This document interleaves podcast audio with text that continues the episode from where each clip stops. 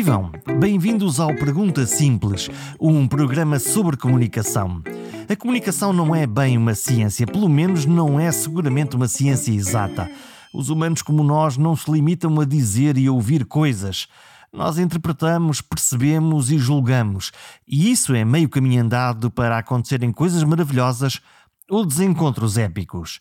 Para evitar desencontros, visitem a página perguntasimples.com, subscrevam gratuitamente este podcast e podem ouvir aqui pessoas que ensinam a desembaraçar os dilemas da comunicação.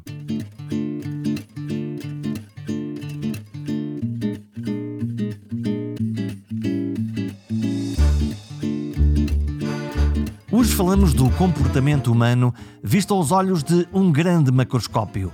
Os dados, uma gigantesca quantidade de dados onde todos estamos lá. E de discriminação, falamos também de discriminação do mundo real e do mundo digital. Primeiro, os dados. Os milhões de dados que se estão a acumular nas nuvens dos grandes computadores. Para onde andas, para onde vais, o que vês nas redes, se gostas no Facebook, se publicas no Twitter ou vês no Instagram. Sim, é para si que falo. Mesmo que não use quase nada, há sempre o multibanco para pagar as compras do supermercado. E o supermercado que fica a saber que maçãs prefere ou se gosta mais de carne ou de peixe. É o infinito mundo dos dados. Os ingleses chamam-lhe Big Data e nós importamos o conceito. Mas isto é só o início da conversa. Depois vêm os algoritmos que aprendem connosco e respondem cada vez melhor. É uma espécie de cérebro, a inteligência artificial. A cientista e professora do técnico Joana Gonçalves de Sá usa grandes quantidades de dados para perceber os nossos comportamentos, para explicar, por exemplo, por que acreditamos e republicamos notícias falsas. Mas neste mundo em que cada vez mais precisamos de competências digitais, de literacia digital, há um risco real de discriminação, de segregação entre os digitais e os analógicos, entre o mundo do futuro e o mundo do passado. Talvez por isso o início desta conversa faça todo o sentido. Como uma simples pergunta que eu faço habitualmente a todos os entrevistados no início das conversas: como é que quer ser tratado? Neste caso, como é que quer ser tratada? Ora, esta simples pergunta acabou numa reflexão sobre hierarquias sociais e discriminação de género e idade. É Portugal explicado em 3 minutos. Eu, eu, em geral, gosto muito de ser tratada pelo meu nome e uh, genericamente por tu. E sempre foi o que eu pedi, até há relativamente pouco tempo, em que me percebi que havia uma certa discriminação e em que as mulheres, principalmente de uma certa faixa etária, que ainda não sejam muito velhas, eh, são muito mais frequentemente tratadas por tu ou pelo nome, mesmo nos meios de comunicação social, na televisão, e enquanto que os meus colegas do mesmo nível, homens, são raramente tratados por, pelo nome e muito mais raramente tratados por tu. Portanto, tipicamente, um colega meu que seja professor associado a uma universidade é referido como senhor professor e eu sou referida como Joana.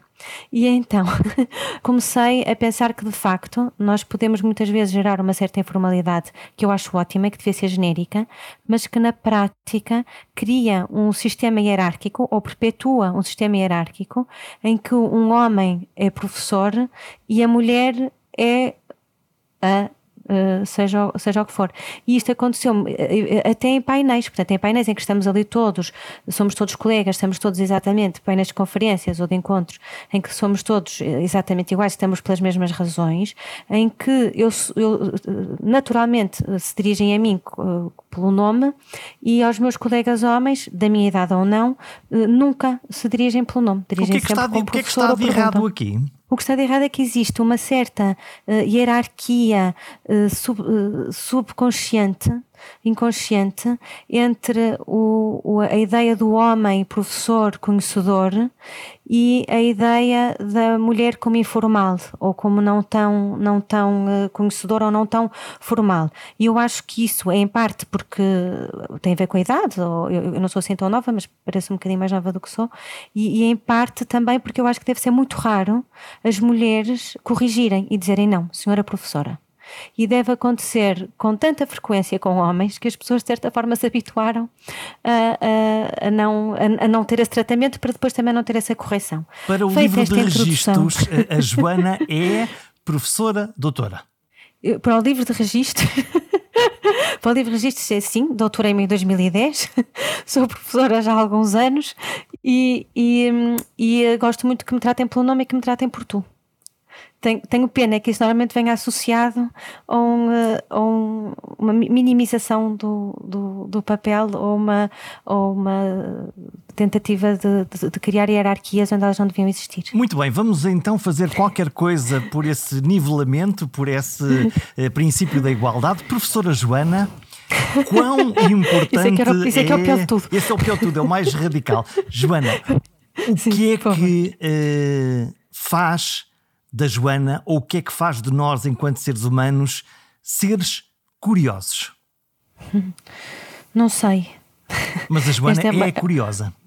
É uma, esta é uma resposta rápida. Não sei, acho que sou, sou curiosa e, e interesso-me muito por, por muitas coisas.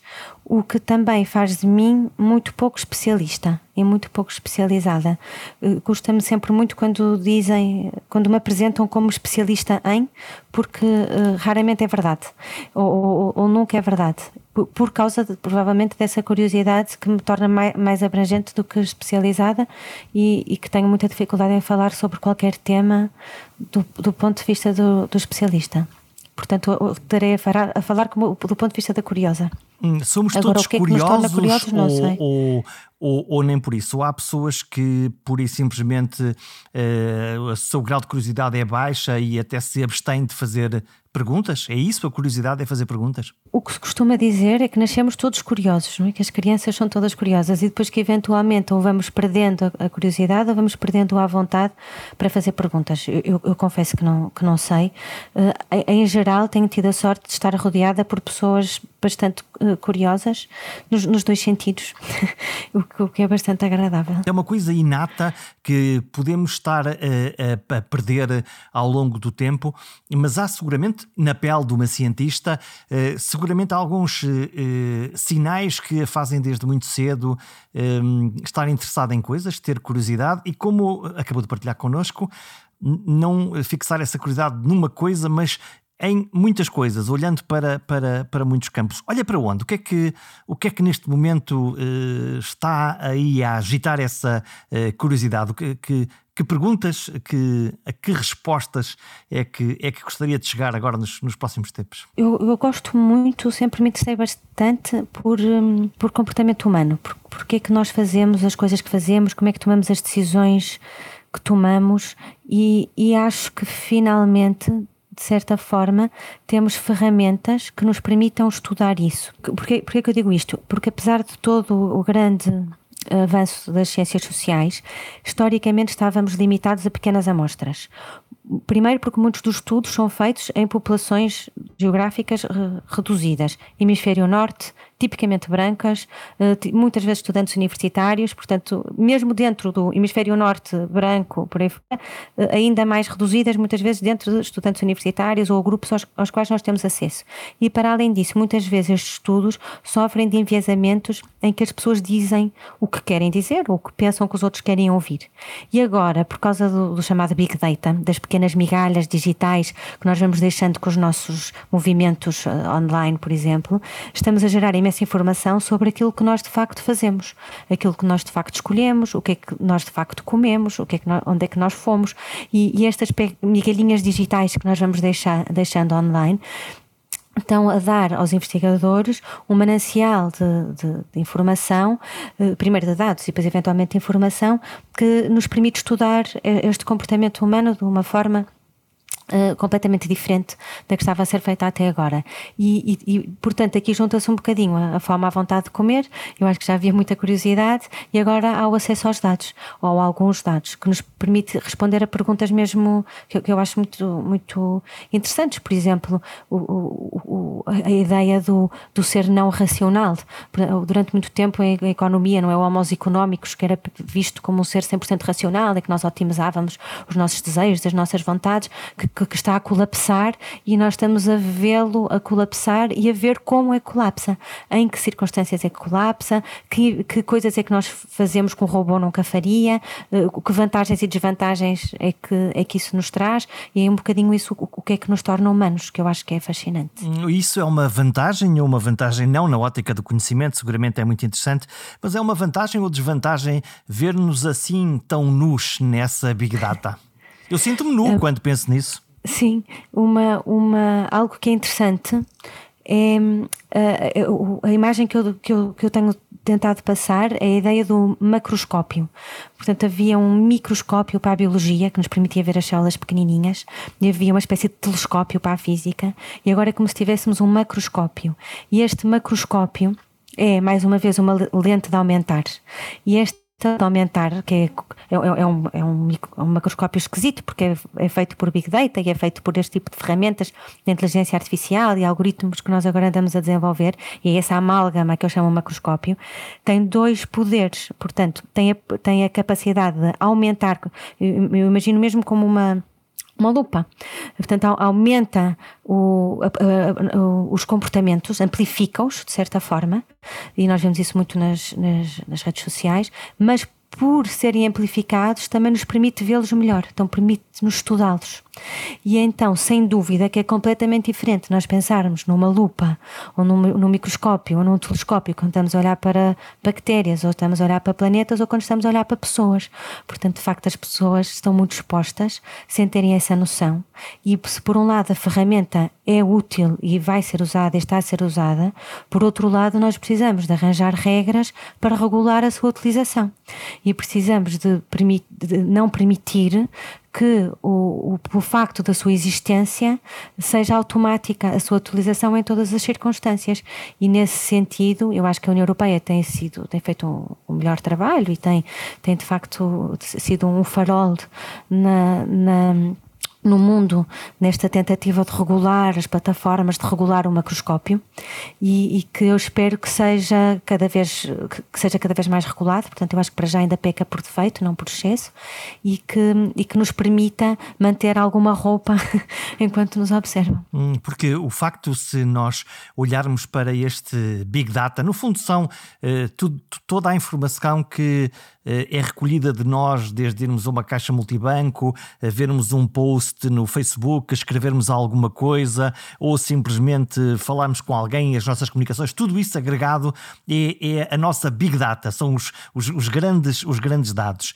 Um, qual é a utilidade da existência destas piscinas de, eh, de, dados e desse tal de algoritmo e essa coisa mágica que se chama inteligência artificial que eu gostava muito que alguém como a Joana me explicasse, afinal, o que é essa coisa da inteligência artificial e em que é que ela atrapalha a minha vida ou ajuda na minha vida. Então, começando pelos algoritmos, não é? O que é, o que é um algoritmo? Um, um, algoritmo, nós podemos pensar nele como sendo um livro, um livro de receitas. Pode ser Maria de Lourdes Modesto e tem um, uma, uma série de instruções que diz primeiro corta a cebola, pica o alho, põe ao lume e, e, e vai definindo as instruções todas até nós no fim termos uma receita que pode correr melhor ou pode correr pior, uh, dependendo de quão bem nós vamos seguindo também o nosso, o nosso protocolo, o nosso algoritmo. E, e, historicamente, estes eram os algoritmos que nós tínhamos, em que nós definíamos as regras muito bem definidas, estava lá tudo escrito, tinha de ser, a ordem eh, era aquela e os e, aqueles eram os passos. E o que, é que, o que é que acontece agora com os algoritmos de, de, de inteligência artificial ou de aprendizagem automática? O que acontece é como se nós ensinássemos o computador a ler não só a Maria Luz Modeste, mas todos os livros de receitas eh, eh, que foram escritos para a cozinha portuguesa. E o, o, computador lê todos, um bocadinho como as crianças eh, aprendem e depois percebem, é pá, isto quase sempre começa com refogado. É? Encontra, sempre, encontra padrões. Isto, encontra padrões. E isto quase sempre leva azeite. E então o algoritmo vai se apercebendo daquilo e vai percebendo quais é que são as regras e pode começar até a montar, a, ligar uh, ingredientes novos e a criar eh, receitas novas porque percebe, uh, percebe qual é que é a regra. Um bocadinho nós também, quando começamos a ficar experientes na cozinha, já não seguimos o, o protocolo, a receita, a regra e já começamos a fazer ali, a inventar um bocadinho à nossa maneira. Qual é que é o problema? O problema é que, primeiro, os algoritmos nunca vão aprender, são muito dependentes da informação que lhes demos. Portanto, aprenderam com aqueles livros de receitas. Não conseguem ser criativos. Com, o, o, o, dentro, dentro do que lhes foi dado, até podem encontrar padrões que nós nunca tínhamos visto. Por exemplo, podem perceber que salsa e coentro juntos não funciona. Quer dizer, nunca ali está e nunca ali estavam e explicitaram-no. Uh, mas, ou, até podem criar sabores novos que nós nunca tínhamos uh, experimentado, ligar aqueles e eventualmente até podem funcionar. Mas se nós treinarmos o nosso algoritmo em livros de cozinha portuguesa, vai ser muito difícil que o algoritmo alguma vez vá fazer sushi porque nós nunca tínhamos o peixe cru, eh, nós nunca enrolávamos as coisas e por aí fora, portanto era muito difícil que fosse isso. Qual é o problema? O problema é que o algoritmo é tão rico e tão bom eh, eh, em função dependendo dos dados que nós damos. E então, se os dados que nós damos são enviesados, o algoritmo será enviesado. Se os dados, se os dados que nós damos são preconceituosos, digamos assim, o algoritmo será preconceituoso.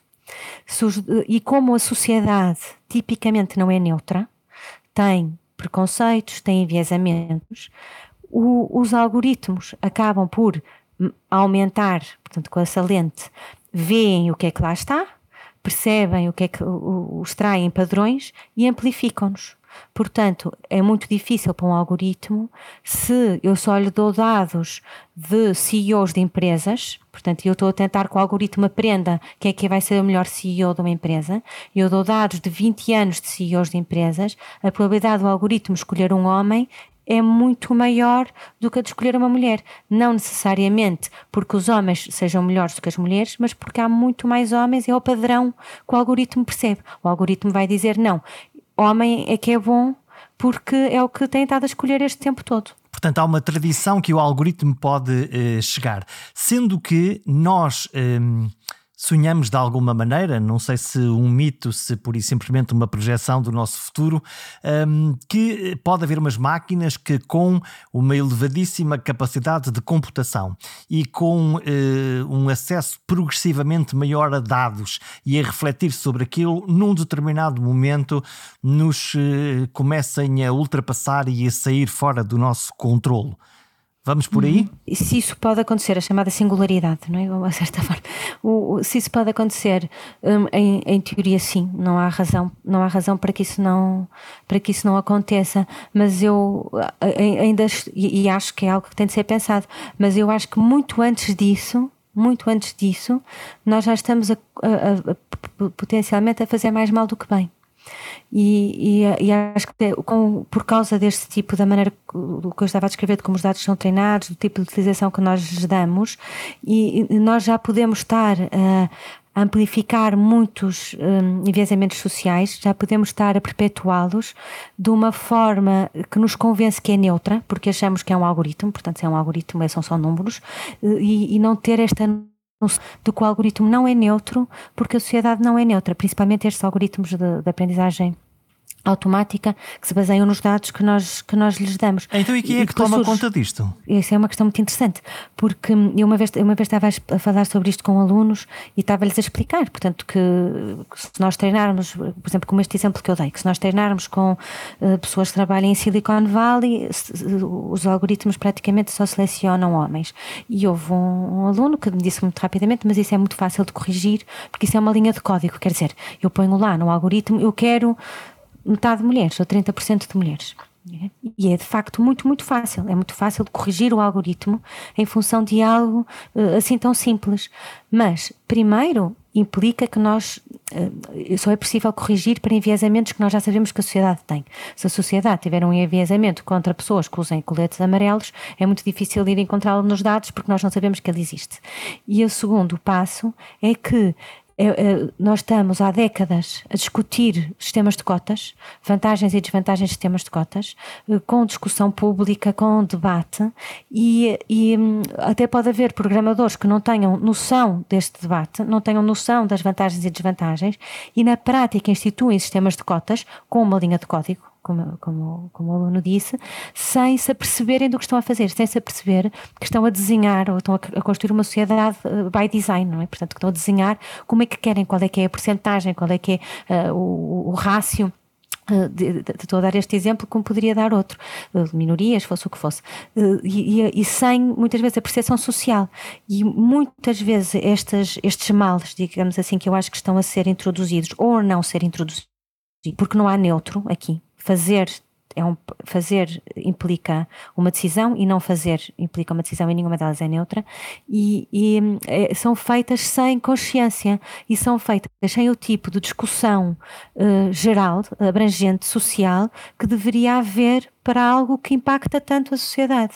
Portanto, eu temo que estas discussões fiquem reduzidas às pessoas que compreendem os algoritmos, que os sabem uh, usar e que estão a, a, produzir sociedades by design muitas vezes de forma inconsciente.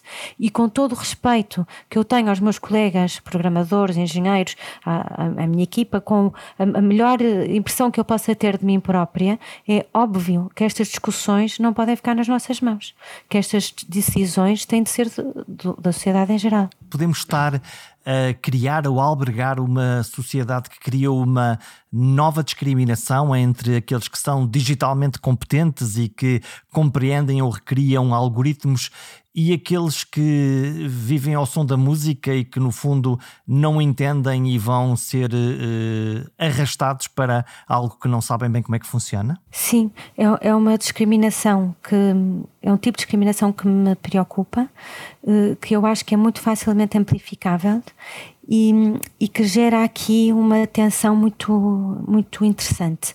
Eu, eu, eu gosto bastante de, de estudos de ciência e de, de, sobre, uh, sobre a, a, ciência, o papel da ciência, os comunicadores de ciência, a comunicação de ciência. E agora, sem dúvida, há um, uma, um grande esforço para, um, para que as, as, crianças e os jovens estudem as chamadas STEM, que vão estudar as, as ciências, tecnologia, matemática. Uh, e, esta, e, é, e é dada esta importância à literacia digital, à literacia científica, que sem dúvida é importante. Mas, por outro lado, eu diria que se há área em que nós potencialmente mais facilmente seremos substituídos por máquinas, vai ser talvez em muitas destas áreas, das chamadas uh, STEM. Portanto, cria-se aqui um, um, eh, uma questão interessante. Por um lado, é, é fundamental que as pessoas tenham esta literacia, que percebam o que é que está a acontecer, que façam parte da discussão. Por outro lado, se nós não reforçamos o ensino de, das características que nos fazem mais humanos, do, das artes, da música, da filosofia, da dança, do pensamento uh, integrado das ciências sociais, da capacidade relacional, da inteligência emocional. Portanto, as coisas que nós achamos que vamos ter mais dificuldade a ensinar uh, computadores uh, a fazer, parece que estamos numa. Eu, eu temo que o esforço que é feito, por exemplo, agora com a África, com as mulheres, com todas as populações tipicamente discriminadas para que vão para STEM, vá eh, perpetuar a discriminação. Porque as pessoas que forem para uh, filosofia, que estudarem filosofia, que, que tenham uma, uma, capacidade mais abrangente de entender os problemas, esse lado relacional que é muito importante, se calhar serão as que estarão mais capacitadas daqui a 20, 30 anos, ou as que terão as, as, as capacidades que serão mais requeridas. E, e, eu acho que nós em breve vamos conseguir programar computadores para se programarem eles próprios. Portanto, é, é, importante saber o que é que está a acontecer e conseguir acompanhar, mas não necessariamente fazê-lo. E então acho que se cria aqui uma tensão muito interessante entre hum, o, o, o, este que sempre existiu, não é? Um bocadinho das duas culturas, mas entre a tensão uh, técnica e a tensão, uh, a parte mais técnica e a parte mais humanista, e, e, acho que que o, o, o, lado humanista, agora mais do que nunca, ao contrário do que parece, devia ser aquele mais reforçado. Portanto, vamos ainda descobrir que afinal são os poetas que ainda vão uh, salvar isto. A Joana. Uh, como sempre. como sempre.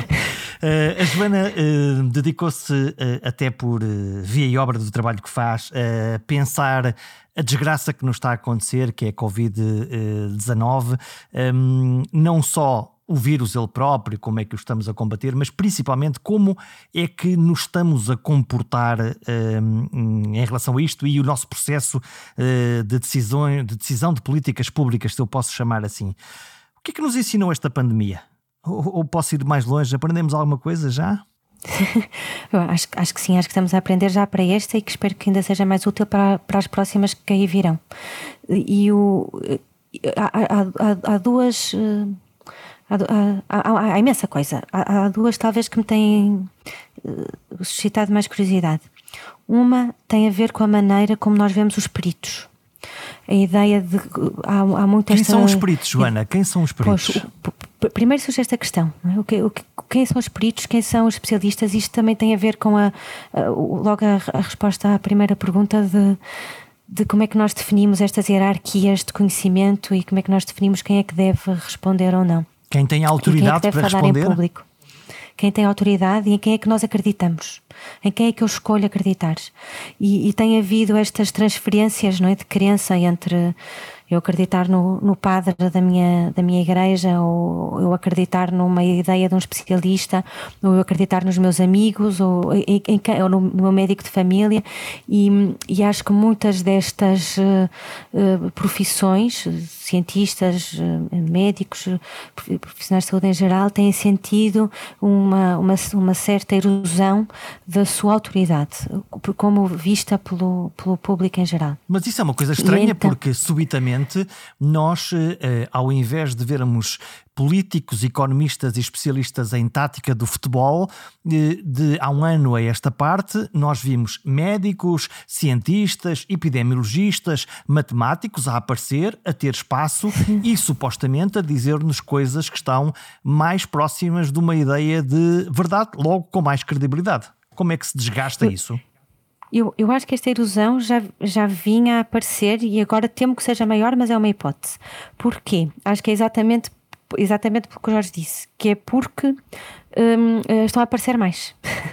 Eventualmente, e agora estamos no campo das hipóteses, a imagem do cientista como uh, gênio uh, incompreendido, portanto, completamente acima da humanidade normal, uh, do bata branca, homem de meia idade, ligeiramente despenteado, era talvez um dos garantes desta, desta imagem de autoridade, de são tão diferentes de mim, nunca se enganam, estamos demasiado, eu, eu, como, como um mortal estou demasiado longe do, do, dos Einsteins do, do mundo.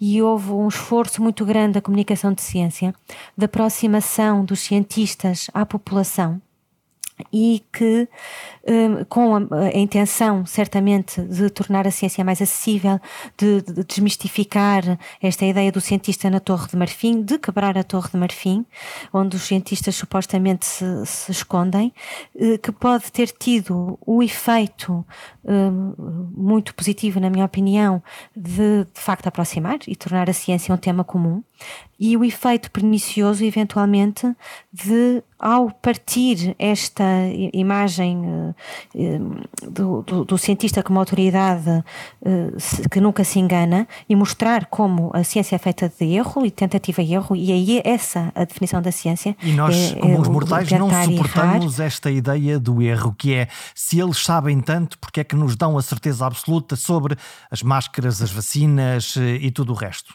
Pois, primeiro não podem dar certezas absolutas e quando dão, eh, tipicamente estão errados, portanto ainda tornam, eh, fragilizam ainda mais a, ideia da, da ciência.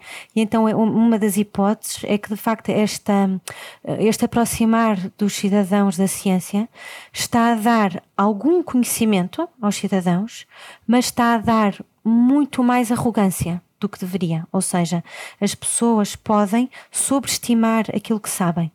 As tentativas de simplificar os problemas, de explicar de uma maneira acessível, podem ter o efeito negativo de fazer parecer que aquilo é fácil ou que se chegou ali por lógica uh, de, de, de, compreensão uh, geral, que não houve imenso trabalho de experiências, que não houve imenso teste, que não houve imenso erro, até se chegar a algo parecido com consenso científico. E então eu, eu acho que de certa forma comunica, esta comunicação, a comunicação de ciência está a ser uma faca de dois gumes. Está a funcionar para algo que nós achamos que é bom e está a criar um efeito negativo de, de, de facilitismo. Portanto, as pessoas acham de facto, e isso é algo que nós sabemos, que as pessoas sobreestimam muito aquilo que compreendem sobre os problemas científicos em geral.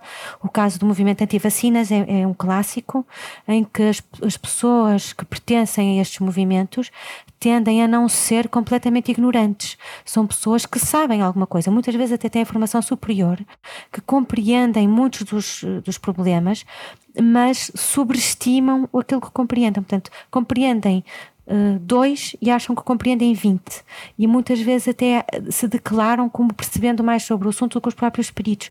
Mas depois, quando nós fazemos testes de conhecimento, eh, falham, portanto, de facto não compreendem tanto como se autoavaliam como compreendendo.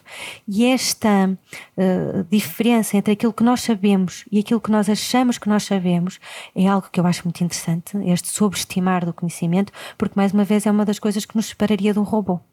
E esta, este nível de confiança uh, também é algo que nós estamos a estudar no contexto, por exemplo, da desinformação, porque pode ser fortemente explorado nesse contexto, que é se eu sei, se eu vejo algo de, de informação nas redes sociais, uma, um post no Facebook, se eu souber que ele é falso, eu não partilho. E se eu, ou partilho a avisar, a dizer, olha, cuidado, isto é falso. E mas, part mas partilhamos souber, na mesma, não é? Cuidado que isto é falso, mas, mantemos a, mas mantemos a, a corrente a funcionar. Se, se, se, se eu fosse, mais uma vez, um agente 100% racional, eu veria pensava que era falso, sabia que era falso e não partilharia ou partilharia a dizer é falso. Então o que é que, se que, é eu que achasse acontece? que era verdade, se eu, se eu não soubesse, dizia não sei e também ficava sossegadinho. Mas eu partilho notícia, desinformação, quando eu não sei, mas acho que sei. Portanto, é mais um destes casos em que eu estou a subestimar o meu conhecimento. Portanto, a minha confiança no meu conhecimento cresceu, mais uma vez, mais rápido do que o meu conhecimento. E eu acho que sei o que é que estou a fazer, acho que sei do que é que estou a falar e partilho com toda a confiança algo que não é verdade. E, e, e, e portanto, eu estava a falar disso no contexto de, do, do, conhecimento científico, mas a partir é, é verdade para todos. Não é? é? Esta diferença, este gap, este intervalo entre o que eu de facto sei e aquilo que eu penso que eu sei torna-nos suscetíveis à desinformação. No fundo, a desinformação ou as fake news são uma espécie de vírus pós-moderno muito bem equipado para se transmitir eh, entre todos nós. Exatamente. Aliás, no, no, projeto que nós temos agora a, a funcionar, eh, que, está, que está a decorrer, que é financiado pelo, pelo, eh, pela Comissão Europeia, eh, nós usamos exatamente esta analogia. Nós pensamos no vírus, numa desinformação, seja ela qual for, como um tipo de vírus, e há muitos tipos de vírus, como há muitos tipos de informação. Pensamos no hospedeiro, portanto, a pessoa com diferentes níveis de suscetibilidade àquele vírus, eu posso ser suscetível a um e não ser suscetível a outro, e pensamos no ambiente em que esta desinformação está a circular, como podendo ser mais conducente ou não à, à, desinformação. E, e, da mesma forma que eu até posso ser suscetível ao, ao SARS-CoV-2, uh, uh, mas se eu viver, portanto, se o meu ambiente não for conducente, porque não há em circulação, eu neste momento não tenho de me preocupar se eu, for, se eu viver na Nova Zelândia. Mas se eu viver em, em Portugal, tenho. E, e da mesma forma, eu até posso não ter suscetibilidade nenhuma uh, ao SARS-CoV-2, porque já tive ou porque fui vacinado por aí fora, mas será altamente suscetível à tuberculose. E da mesma forma, eu posso não acreditar em desinformação política, mas ser altamente suscetível à desinformação sobre vacinas ou, ou, uh, ou, ou algo assim. E para nós conseguirmos combater o problema, mitigar essa pandemia de desinformação, precisamos de, de a tratar, pelo menos destes três pontos de vista, tal e qual como estamos a fazer com pand uma pandemia viral precisamos pensar no hospedeiro, portanto, nas pessoas, precisamos pensar na desinformação, nos, nos vírus e precisamos pensar no ambiente, que neste momento o ambiente natural da, da humanidade são as redes sociais, que é onde nós estamos limitados, portanto, é aí que nós também vamos estudar. E o segredo deste algoritmo das notícias falsas é qual? É porque são boas histórias e, portanto, não pensamos sobre a verdade ou não. Simplesmente a narrativa faz sentido ou até confirma aquilo que nós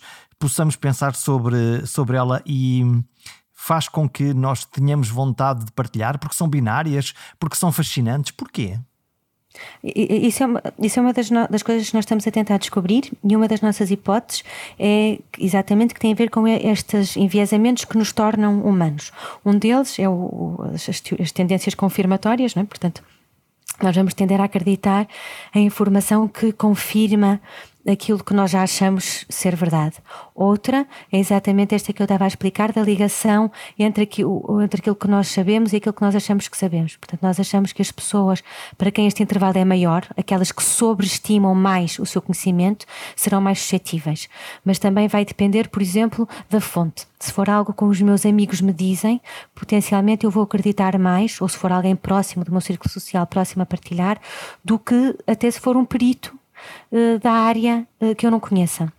E então, o, que, o, o, o segredo, e, e, nós também sabemos, por exemplo, que a desinformação que é mais chocante, eh, mais surpreendente, é mais partilhada. E a nossa primeira uh, reação é pensar, sim, pronto, faz sentido. Normalmente, quando é muito chocante, as pessoas partilham mais. Mas se nós pensarmos um bocadinho outra vez naquela ideia do robô e do humano, uh, deveria ser ao contrário. Porque se é mais chocante, nós devíamos duvidar mais e não menos. Portanto, nós devíamos ter alguma espécie de botão no nosso cérebro que ligasse e dissesse: não, isto é tão estranho, não pode ser verdade. Ou isto é tão uh, chocante, tão surpreendente, que não deve ser verdade. E o que é engraçado é que nós temos de facto esse botão. Portanto, há um botão que nos permite dizer isto não me soa bem, mas é um botão que muitas vezes está enferrujado. E então nós conseguimos eh, fazer esta transferência do chamado sistema 1 para o sistema 2, portanto, do nosso cérebro automático, do nosso cérebro que não quer pensar no assunto, do nosso cérebro que quer estar descansado nas redes sociais ao fim do dia, depois de deitar as crianças sem querer pensar, e o nosso cérebro ativo que quer pensar, que quer eh, fazer contas, que, que, que é crítico. E o que, agora, esta ligação, este botãozinho, nem sempre está muito funcional eh, e um, sabemos que quanto mais cansadas as pessoas estão, eh, quanto mais esforço intelectual tenham feito, mais difícil muitas vezes é, é, é ligá-lo, porque as pessoas estão cansadas. E então, potencia, possivelmente junta-se aqui uma espécie de tempestade perfeita, em que as pessoas uh, estão nas redes sociais, que já não é um, um, meio que associem a esforço ou que associem a pensamento, que associem a trabalho para a maioria da, da, população. Muitas vezes pode ser um espaço que é associado exatamente ao contrário, a estar descansado, a relaxar, a não querer estar a pensar. Depois existem estas, uh, estes enviesamentos da personalidade que nos permitem ou que nos fazem, um, que nos tornam mais suscetíveis as tendências confirmatórias, por exemplo, e, e, depois existem os próprios algoritmos que são desenhados para nos darem aquilo que nós queremos ver.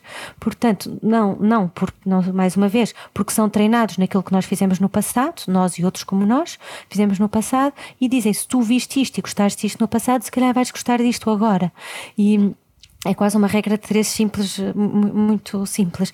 E então uh, fecham-nos um bocadinho ainda mais num ambiente pouco diverso. E cria-se esta espécie de tempestade se perfeita. nós conseguirmos ver sucessivamente posts de um determinado assunto que sejam falsos e fantasmagóricos ou fascinantemente falsos, uh, o algoritmo vai promover que o nosso menu digital nos continue a oferecer as histórias que nós vimos, partilhamos ou comentamos. Nem que seja a dizer isto é uma grande mentira.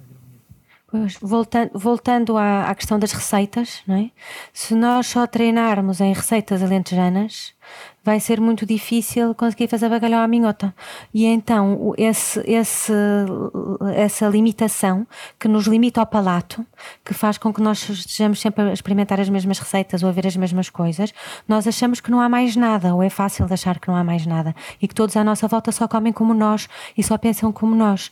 E, e, o, e os algoritmos são muito dependentes da informação que nós lhes damos e daquilo. E, e se o algoritmo é treinado com o objetivo não de nos fazer experimentar os pratos mais refinados do mundo, mas eh, aquilo que, que, já sabe que nós gostamos, ou que nós gostamos no, no passado, eh, vai-nos estar sempre a dar o mesmo, não é? E é, neste caso, um algoritmo que é treinado para manter a nossa atenção, para nos fazer passar mais tempo nas redes sociais, o objetivo é esse. O objetivo não é dar-nos diversidade de opinião, o objetivo não é fazer-nos conhecer pessoas interessantes ou fazer novos amigos, o objetivo é que nós passemos mais tempo lá. E é isso que, que, vai, que, que, nos vai, que nos vai dar. Portanto, se nós se vai nos dar coisas que sabe que nós queremos ver e que queremos continuar a ver, mesmo que sejam coisas que vão contra a nossa opinião, porque desde que, que cria uma, uma reação, nem que seja para depois nós andarmos todos à discussão uns com os outros no Twitter, Uh, mantém essa permanência. Portanto, não é óbvio que as redes sociais sirvam para criar estas câmaras de eco ou que não nos permitam uh, ver outras, outras uh, posições. O que é que pode estar a acontecer? Que pode ser ainda mais grave. Não é fechar-nos a porta a outros sabores, é polarizar-nos nos nossos. Portanto, é dizer só a comida da minha mãe é que é boa. Exatamente. E eu nunca vou experimentar uh, a comida da, da, tua mãe que é de outra terra e não presta para nada. E essa polarização, essa capacidade polarizante que as redes sociais têm, mais uma vez, foi algo que foi interessante, entre aspas, desta pandemia. Portanto, eu estava a dizer as duas coisas que a pandemia uh, nos está a dar. Uma que é muito interessante, do ponto de vista científico, obviamente, que é compreender esta imagem do, do especialista. O que é que quer dizer um especialista, como é que nós respeitamos, onde é que nós vamos buscar informação e porquê. E a outra tem a ver com esta questão da polarização. Porque quando nós estudamos polarização nas redes sociais, por exemplo, em termos políticos, tipicamente havia um histórico. As pessoas tinham pais ou mães ou família que votavam de uma forma ou de outra. Não, não surgem nas redes sociais ou não surgem como um problema que nunca foi estudado antes. E aqui, no caso da, da Covid, é muito interessante porque há um ano atrás ninguém tinha opinião sobre a utilização de máscaras na rua ou ninguém tinha opinião sobre a importância de, do isolamento social no, no combate pandémico. E de repente, não digo toda a gente, mas uma grande parte da população tem de facto opinião sobre isto e não só tem opinião, mas tem uma opinião forte. E, e esse, portanto, não só houve um conhecimento que foi aumentado, mas houve um nível de confiança na nossa posição que eventualmente cresceu muito mais rápido do que o conhecimento, porque a verdade é que nós ainda sabemos pouco, a verdade é que ainda andamos um bocadinho a aprender como é que devemos lidar e quais é são as melhores formas, e, e, e posições muito fortes sobre isto é bom e isto é mal, tipicamente não são baseadas no, no pouco conhecimento que nós ainda temos. Portanto, o, o, um, esse, esse polarizar uh, quase de novo é algo que nós conseguimos observar uh, nas redes sociais de forma empírica e que eu gostava muito de conseguir estudar de forma analítica uh, nos próximos tempos, porque é um, é um caso de estudo muito, muito interessante as pessoas não tinham opinião sobre isso e tiveram de escolher para que lado é que, que lado é, que posição é que iam, é que iam tomar e que fatores é que fizeram as pessoas tomar pró ou contra confinamento, pró ou contra a utilização de máscara.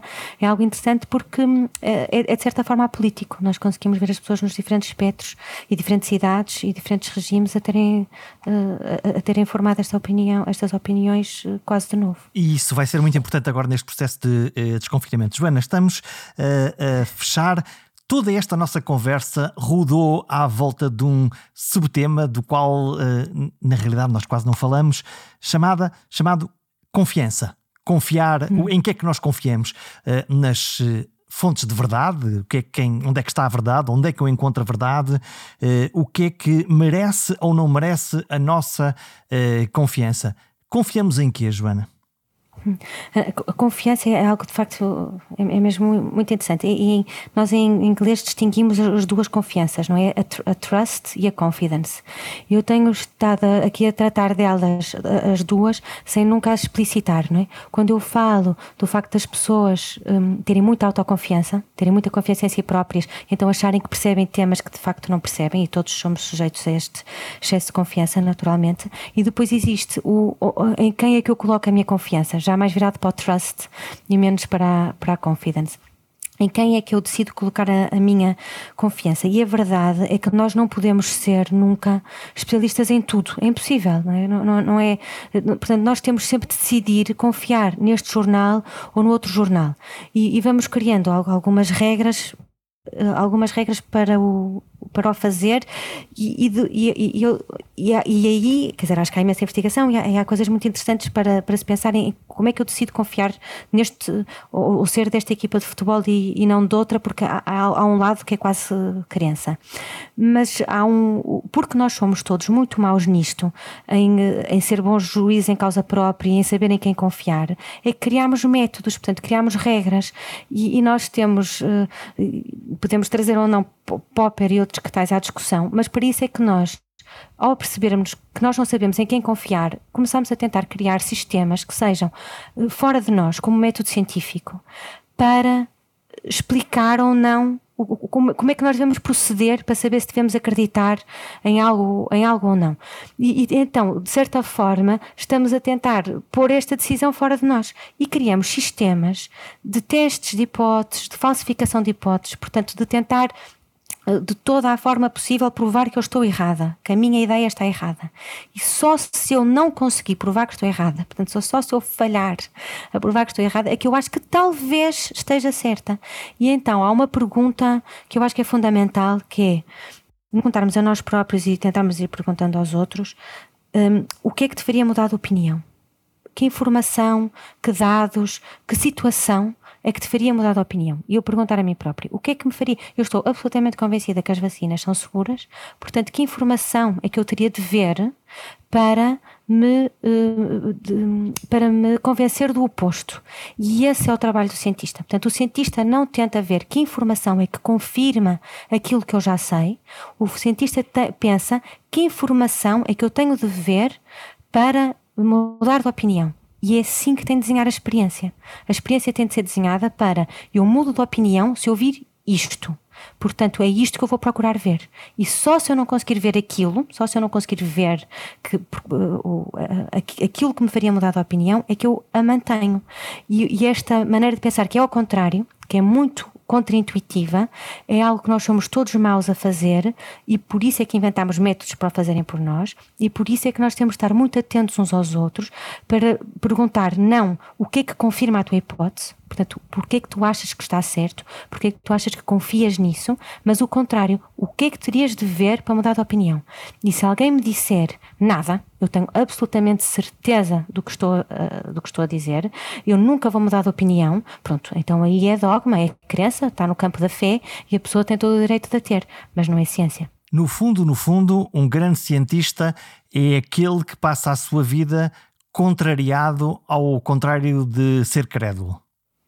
O, o, o, cientista, para ser um bom cientista, tem de estar preparado para estar sistematicamente errado, para ter outros a dizer-lhe tu és um idiota e estás errado, tem de fazer todo o processo de, em público, dizer eu acho isto e ter todos os outros a dizer mas tu não pensaste nisto e não pensaste no lado B e não pensaste nisto e experimentaste fazer aquilo, experimentaste fazer aquilo outro e tal, e se calhar se tivesse experimentado fazer assim uh, mostrava que estavas errado e tem de conseguir não só fazer isto, como ter um certo gozo no processo até porque quando nós estamos errados, normalmente é quando aprendemos.